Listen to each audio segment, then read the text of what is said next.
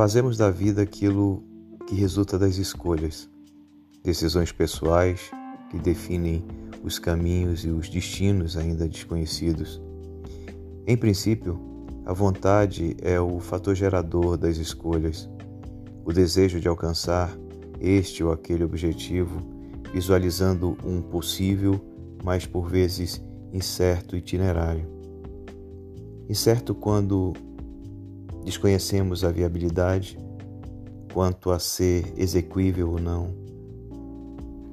Por mais clara que pareça a visão de onde se quer chegar, nem sempre límpido é o caminho e nem sempre viável é a estratégia.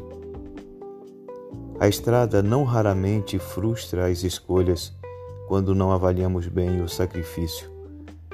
Esse sacrifício decorrente das jornadas que tomamos rumo ao objetivo. Faz-se necessário avaliar as alternativas e dimensionar as possibilidades, identificando os riscos que devem ser mitigados ou assumidos de maneira responsável, mas nunca teremos de fato todas as variáveis nas mãos. Então, é necessário agir.